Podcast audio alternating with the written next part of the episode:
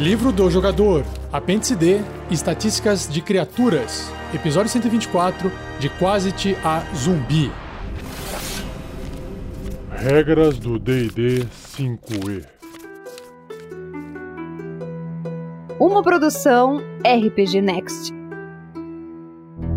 Seja bem-vindo, seja bem-vinda a mais um Regras do D&D 5e. Eu sou Rafael47 e nesse episódio irei apresentar a você o que o livro do jogador do RPG Dungeons and Dragons 5 edição apresenta nas estatísticas das criaturas começando em Quasit, indo até a última criatura do livro, que é o zumbi, e aí eu faço um fechamento com uma frase que tem no apêndice do Gary Gygax.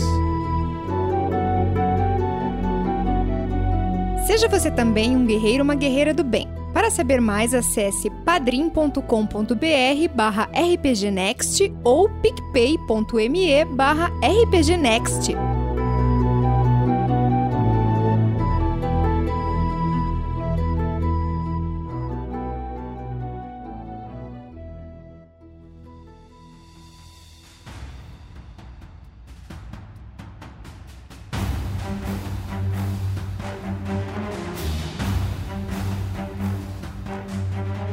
Vamos lá. Reta final aqui no livro do jogador. A próxima criatura na sequência é o Quasit, que é um corruptor miúdo, ou seja, um fiend, um demônio, um metamorfo, de alinhamento caótico e mal. A classe armadura dele é 13, pontos de vida 7, ou 3d4, deslocamento 12 metros, e aí tem aqui o que que é, né? Ele tem, primeiro, 3 metros andando no chão, ou voando 12 metros em forma de morcego. Também tem 12 metros andando, escalando 12 metros se tiver em forma de centopeia, ou 12 metros andando e natação de 12 metros em forma de sapo.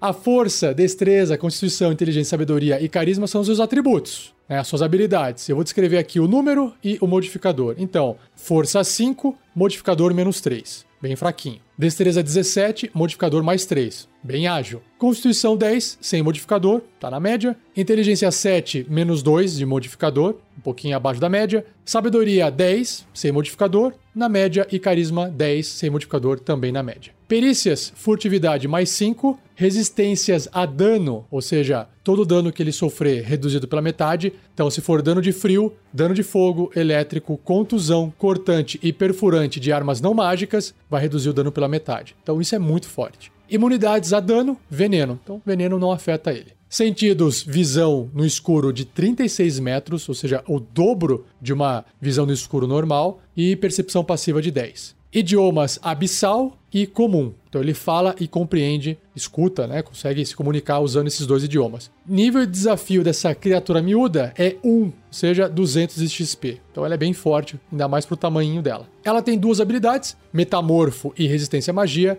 e o metamorfo é: o Quasit pode usar sua ação para se metamorfosear nas formas de besta de um morcego, centopeia ou sapo, ou em sua forma de demônio, claro. Suas estatísticas são as mesmas de todas as formas, no entanto, seu ataque é diferente em algumas delas. Qualquer equipamento carregado não será transformado. Se for morto, o Quasit volta à sua forma de demônio. E resistência à magia, o Quasit tem vantagem em testes de resistência contra magias e outros efeitos mágicos. E na lista de ações ele tem três, que é assustar uma vez ao dia, garras, se ele tiver na forma de besta, né, para poder morder, e invisibilidade. Então, sobre o assustar. Uma criatura à escolha do Quasit, que esteja até 6 metros de distância dele, deve ser bem sucedida num teste de resistência de sabedoria com dificuldade 10 ou ficará amedrontada por um minuto. O alvo pode repetir o teste de resistência no final de cada um dos seus turnos, com desvantagem se o Quasit estiver em sua linha de visão, terminando o efeito prematuramente se obtiver sucesso. Legal. Ele dá um grito, ou ele é muito feio, ele assusta só das pessoas olharem. Mas ele tem que ativar esse poder e ele só pode fazer isso uma vez ao dia. Então imagino eu que ele está realmente, sei lá, se deformando e tentando assustar a criatura. Sobre as ações de garras, é uma mordida em forma de besta, é um ataque corpo a corpo com arma, mais 5 para atingir, o alcance é 1,5m, um ou seja, adjacente, apenas um alvo. Se acertar, 5 ou 1d4 mais 3 de dano perfurante. Se o alvo for uma criatura, ela deve ser bem sucedida num teste de resistência de constituição com dificuldade 10 ou sofrerá 5 ou 2d4 de dano de veneno e ficará envenenado por um minuto. Uau! Então a mordida é envenenada. Lembrando que ele, além de sofrer esse dano de veneno, fica com a condição de envenenado, né? Fica como se estivesse bêbado. A criatura pode repetir o teste de resistência no final de cada um dos seus turnos, terminando o efeito prematuramente se obtiver sucesso. Ah, uma coisa, quando eu falo que envenenado é igual ficar bêbado, é porque quando você está bêbado, você está intoxicado pelo álcool, né? Então você também está envenenado. Eu fiz um episódio só falando sobre condições, então vai lá e ouça se você ainda não ouviu. E a outra habilidade é invisibilidade. O quase te fica invisível até ele atacar, usar a habilidade de assustar ou sua concentração acabar. Qualquer coisa que o quase te invisível estiver carregando ou vestindo, fica invisível contanto que permaneça em contato com ele. Então tá aí o quase te, uma criatura bem forte, bem legal. Próxima criatura é o rato. Um rato comum, uma besta miúda, sem alinhamento, classe armadura 10, pontos de vida 1, você pode rolar um D4 e subtrair 1 também, deslocamento 6 metros. Força 2, bem fraquinho, menos 4 de modificador. Destreza 11, sem modificador. Constituição 9, menos 1. Inteligência 2, menos 4. Sabedoria 10, 0. E carisma 4, menos 3. Sentidos, visão no escuro 9 metros. Percepção passiva 10 não compreende, não fala nenhum idioma e nível de desafio zero, mas dá 10 de XP. Faro aguçado é sua habilidade e o rato tem vantagem em testes de sabedoria e percepção relacionados ao olfato. E ações, mordida, ataque corpo a corpo com arma, mais zero para atingir, o alcance é de um metro e meio, apenas um alvo, e se acertar, um de dano perfurante.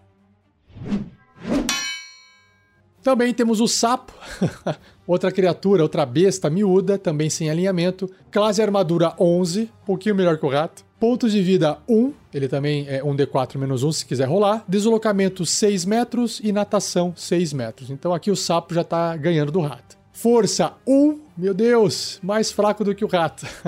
Modificador menos 5. Destreza 13, mais 1. Constituição 8, menos 1. Inteligência 1, nossa, mais burrinho que o rato menos 5 de modificador, sabedoria 8, menos 1 e carisma 3, menos 4. Perícias, furtividade mais 3 e percepção mais 1. Sentidos, visão no escuro de 18 metros e percepção passiva de 11. Também não entende, não compreende idiomas e o nível de desafio dele também é zero. Só que ao invés das outras criaturas que também têm nível de desafio zero e davam 10 XP, aqui o sapo marca 0 XP. Não me pergunte o porquê.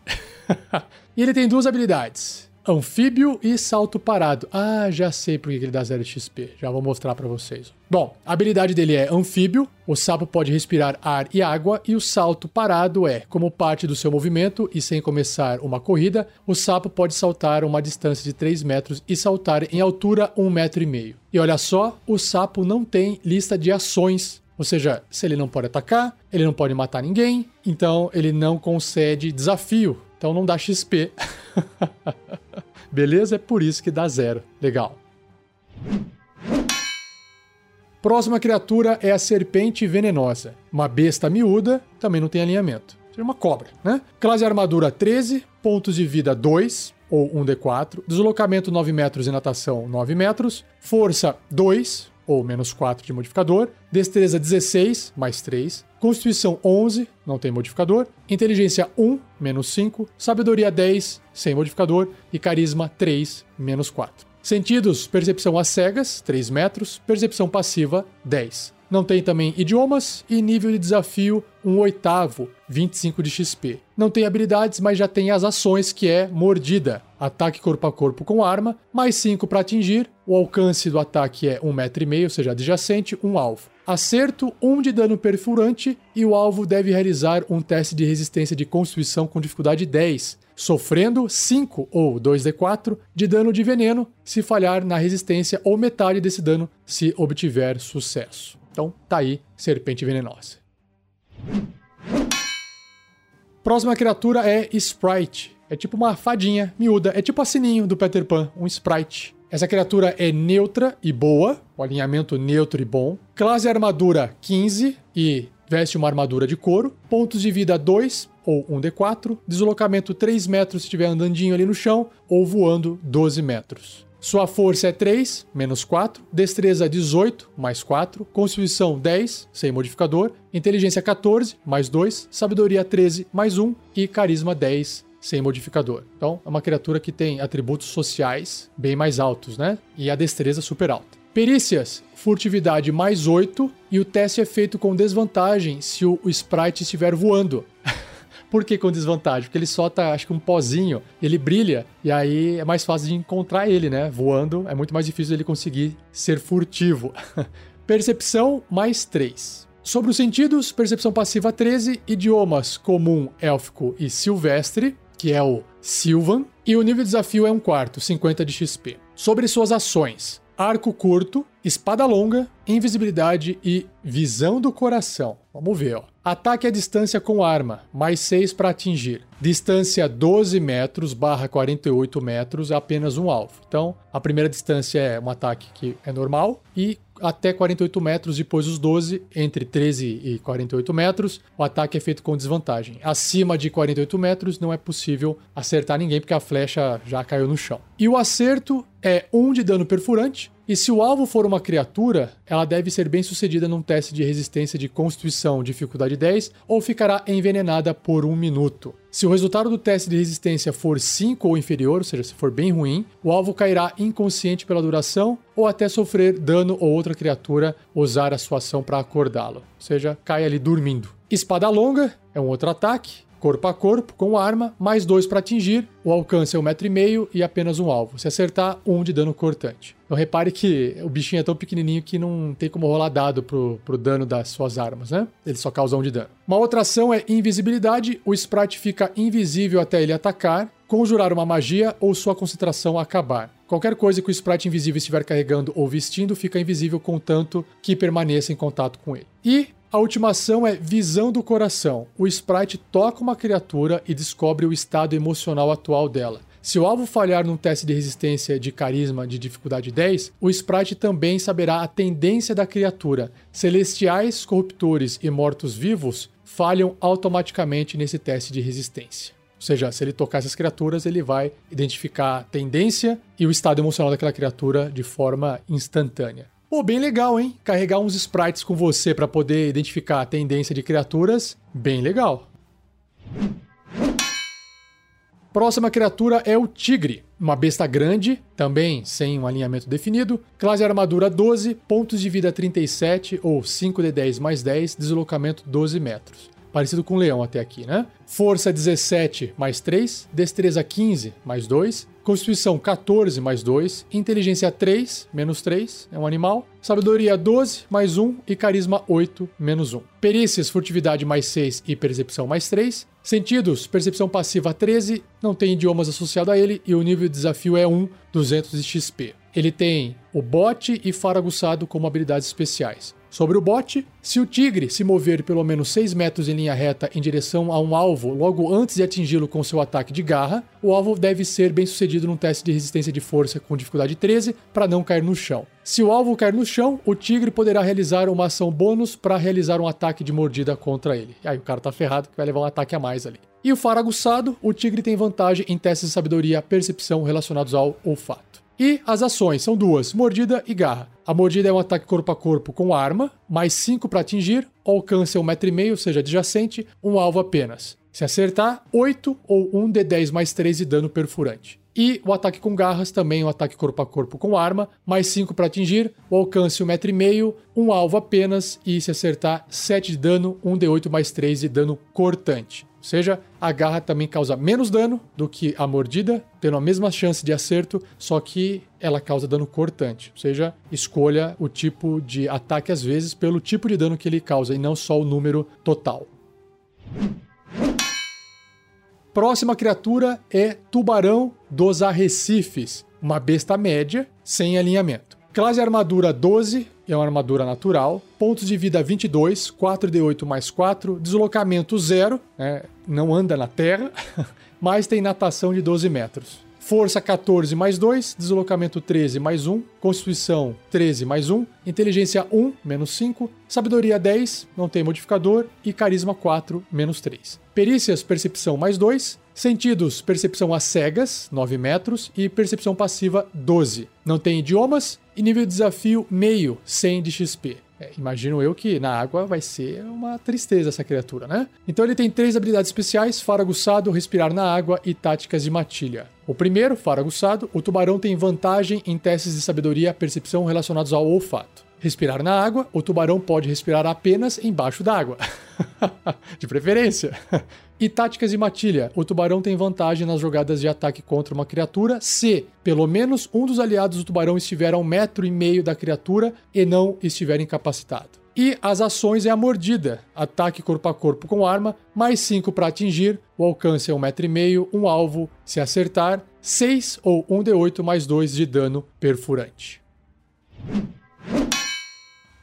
Próxima criatura é o urso marrom. Uma besta grande, sem alinhamento. Classe armadura 11, é uma armadura natural. Pontos de vida 34, 4 de 10 mais 12. Deslocamento 12 metros e escalada 9 metros. Força 19. Acho que todas as criaturas que eu citei aqui nesse esquece das criaturas do livro do jogador é a criatura com maior força até agora. Dá mais 4 de modificador, essa força 19. Destreza 10, sem modificador. Constituição 16, uau, também, forte pra caramba. Mais 3 de modificador. Inteligência 2, menos 4. Sabedoria 13, mais 1. E carisma 7, menos 2. Perícias, percepção, mais 3. Sentidos, percepção passiva 13, 100 idiomas associado a ele e nível de desafio 1, 200 de XP. Ele tem o faro aguçado, ou seja, o urso tem vantagem em testes de sabedoria percepção relacionados ao olfato, e ele tem três ações: ataques múltiplos, mordida e garras. Ataques múltiplos é: o urso realiza dois ataques, um com sua mordida e um com suas garras. Isso já torna ele bem mortal. Mordida, ataque corpo a corpo com arma, mais 5 para atingir,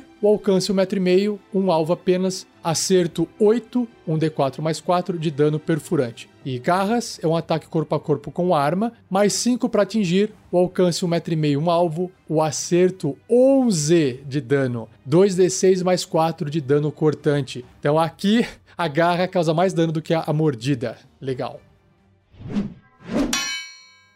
Próxima criatura, e penúltima do cast, é o Urso Negro, uma besta média, sem alinhamento definido. Classe armadura 11, é uma armadura natural. Pontos de vida 19, 3d8 mais 6. E deslocamento 12 metros, escalada 9 metros. Perícias, percepção mais 3. Sentidos, percepção passiva 13. Idiomas, não tem nenhum associado. E nível de desafio é meio, 100 de XP. Ele tem faro aguçado, o urso tem vantagem em testes de sabedoria percepção relacionados ao olfato. E ações ele tem três: ataques múltiplos, o urso realiza dois ataques, um com sua mordida e um com suas garras. E a mordida é um ataque corpo a corpo com arma, mais 3 para atingir, o alcance 1,5 metro e meio, um alvo, se acertar, 5 ou 1d6 mais 2 de dano perfurante. E garras, também um ataque corpo a corpo com arma, mais 3 para atingir, o alcance 1,5 metro e meio, um alvo, e se acertar, 7 de dano, ou 2d4 mais 2, e esse dano é cortante. Então, o urso negro, né, o, esse urso que é menorzinho, é basicamente uma versão reduzida do urso marrom em termos estatísticos. E por fim, a última criatura é o zumbi, um morto-vivo médio, de alinhamento neutro e mal. Classe armadura 8, vixe, quase acertar, não? Pontos de vida 22, 3 e 8 mais 9, deslocamento 6. Força 13, mais 1. Destreza 6, menos 2. Ou seja, é o zumbi mais clássico, aquele zumbi mais lerdo, né? Porque tem uma destreza 6. Constituição 16, mais 3. Inteligência 3, menos 4. Sabedoria 6, menos 2. E carisma 5, menos 3. Testes de resistência. Olha só, apesar da sabedoria dele ser menos 2, né, um modificador negativo, ele faz um teste de resistência de sabedoria com modificador zero. Imunidades a dano, veneno, ou seja, veneno não causa dano algum no zumbi. Imunidades a condições envenenado, também a condição de envenenado não vai afetá-lo. Sentidos, visão no escuro 18 metros e percepção passiva 8. Idiomas, compreende os idiomas que conhecia em vida, mas não pode falar. Igual o esqueleto. Nível de desafio, 1 quarto, 50 de XP. Ele tem uma habilidade especial aqui, que é Fortitude de Morto-Vivo. Essa habilidade é legal. Se o dano reduziria o zumbi a zero ponto de vida. Ele pode realizar um teste de resistência de constituição com dificuldade igual a 5 mais o dano sofrido. Então imagina lá que ele levou um puto ataque de 10 de dano. Então ele vai fazer um teste de resistência de constituição com dificuldade 15, a não ser que o dano seja radiante ou de um acerto crítico. Se ele tiver sucesso nesse teste de resistência, ele cairá a um ponto de vida no lugar. Ou seja, é quase impossível matar um zumbi se você estiver causando um pouquinho de dano nele. Porque ele cai a um ponto de vida, aí você vai lá e dá uma, sei lá, uma adagada nele. Ah, causei um ponto de dano. Beleza, ele vai fazer um teste de resistência de constituição com dificuldade 6. E a chance de passar é alta. Você não consegue matar, você tem que dar uma puta porrada nele, ou você tem que usar ataque radiante ou ter sorte de acertar um crítico. Muito legal, né? E sobre as ações, pancada. Ataque corpo a corpo com arma, mais 3 para atingir. O alcance 1,5m, apenas um alvo. Então, se ele acertar a pancada, dá 4 ou 1d6 mais 1 de dano de contusão.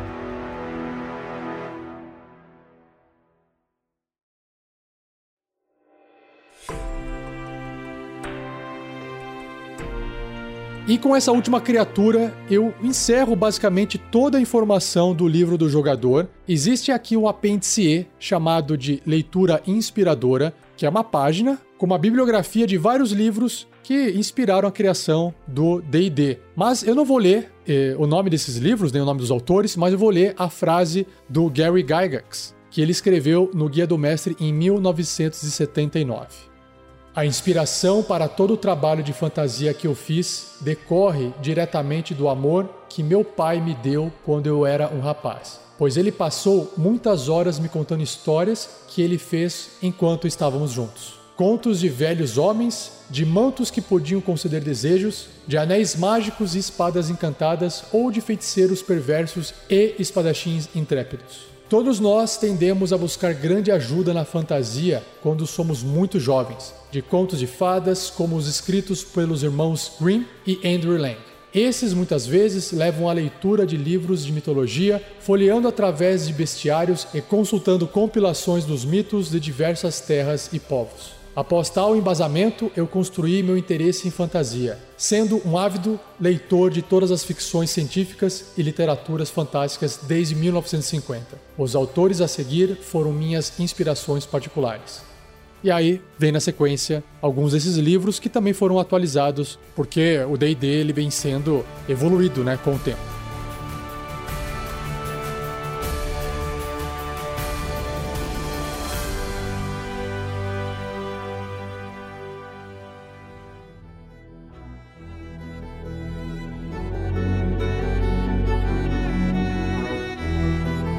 E assim eu encerro mais um episódio do Regras do D&D 5e. Espero que você tenha gostado. Se você tiver dúvidas, envie um e-mail para mim, rafael47@rpgnext.com.br. Ah, não quer enviar e-mail? Escreva no post desse episódio. Minha intenção é acumular essas perguntas, essas dúvidas e gravar um episódio só com respostas no futuro. Não se esqueça de compartilhar. Obrigado a Gleico Vieira Pereira, o editor desse cast. E, se você puder, fazer uma gentileza de nos avaliar com 5 estrelas no iTunes ou a quantidade de estrelas que você acha que vale, e outros aplicativos de podcast que você usa. Você tem como avaliar o nosso programa, o nosso feed, e aí ajuda outras pessoas a encontrarem mais esse assunto do qual elas gostam, tá bom? E não perca o próximo episódio onde eu pretendo fazer o último fechamento do livro lendo, explicando para vocês como que é a ficha de personagem que vem no livro. É uma mistura de imagem com texto, que é uma planilha, uma ficha, né? Parece uma tabelona, mas eu faço uma leitura geral dela explicando o que, que vai de informação ali naqueles campos. E aí eu fecho o livro do jogador, tá bom? Então não perca, daqui uma semana, episódio 125, a ficha de personagem. Beleza? Então, obrigado, um abraço e até o próximo episódio.